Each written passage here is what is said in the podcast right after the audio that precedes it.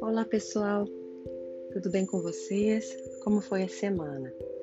Então, hoje nós vamos falar a respeito de autocompaixão. Boa parte da nossa natureza autocrítica e julgadora nos passa despercebida durante anos.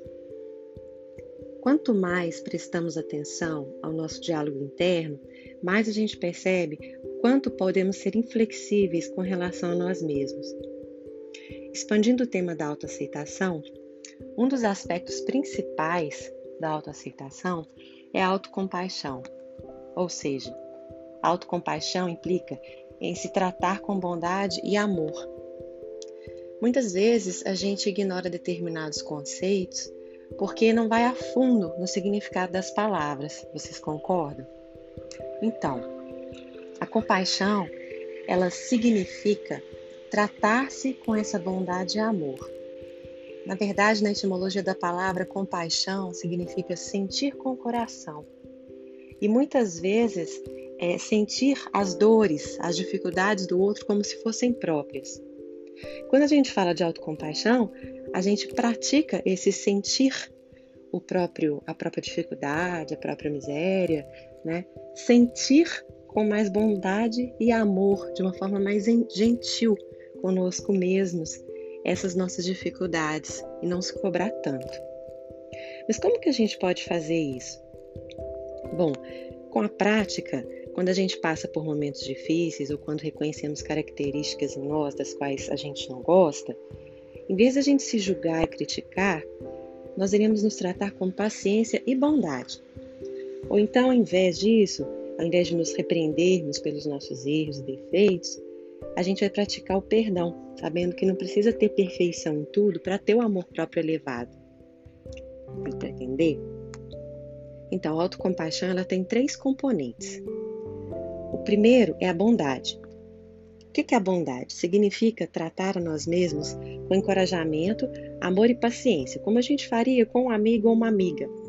Porque geralmente é assim, né? A gente tende a nos tratar com menos bondade, com mais cobrança do que quando a gente faria, por exemplo, com um amigo ou uma amiga. Né?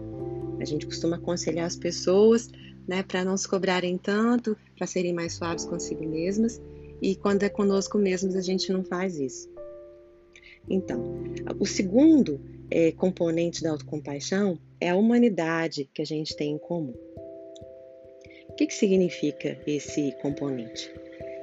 Em vez de ficar nos comparando e notando o quanto somos diferentes das outras pessoas, é, praticar autocompaixão nesse sentido nos ajuda a identificar as nossas semelhanças.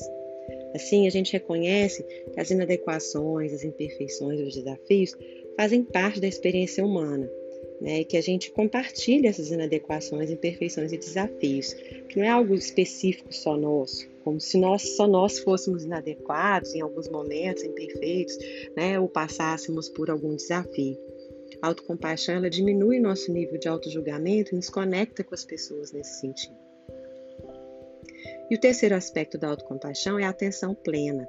Né? A atenção plena, ela nos proporciona uma perspectiva equilibrada da vida de nós mesmos. Com ela, a gente observa que as nossas experiências com mais abertura e clareza. Isso nos ajuda a encarar a vida sem reatividade. Né?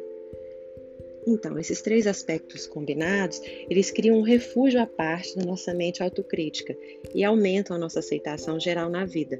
Não significa resignação, mas significa encarar as coisas com mais clareza mesmo, com mais realismo. Quando a gente pratica autocompaixão, a gente está cuidando melhor de nós mesmos. E ela nos inspira a fazer escolhas saudáveis de autocuidado, como, por exemplo, ficar em forma, né? atrair relacionamentos baseados em amor e respeito. A gente fala muito de auto-performance, mas esquece que para ter uma boa performance, a gente tem que cuidar desse interno. E a autocompaixão está diretamente ligada a esse cuidar, né? esse autocuidado. Com a compaixão, a gente valoriza quem nós somos e como somos. Então, proponho para você, para trazer à prática né, a compaixão na próxima semana, você pode prestar atenção na linguagem que você usa. Sempre que possível, reformular os diálogos internos, usar um tom mais gentil consigo mesmo, amoroso, compassivo. Né? Concentrar-se no que é positivo na sua vida, se perdoar pelos próprios erros, não significa se ficar preso né? e não tentar fazer melhor. Mas lembrar que a autoaceitação ela contribui para a felicidade ok? Então é isso e a gente se vê aí na próxima semana.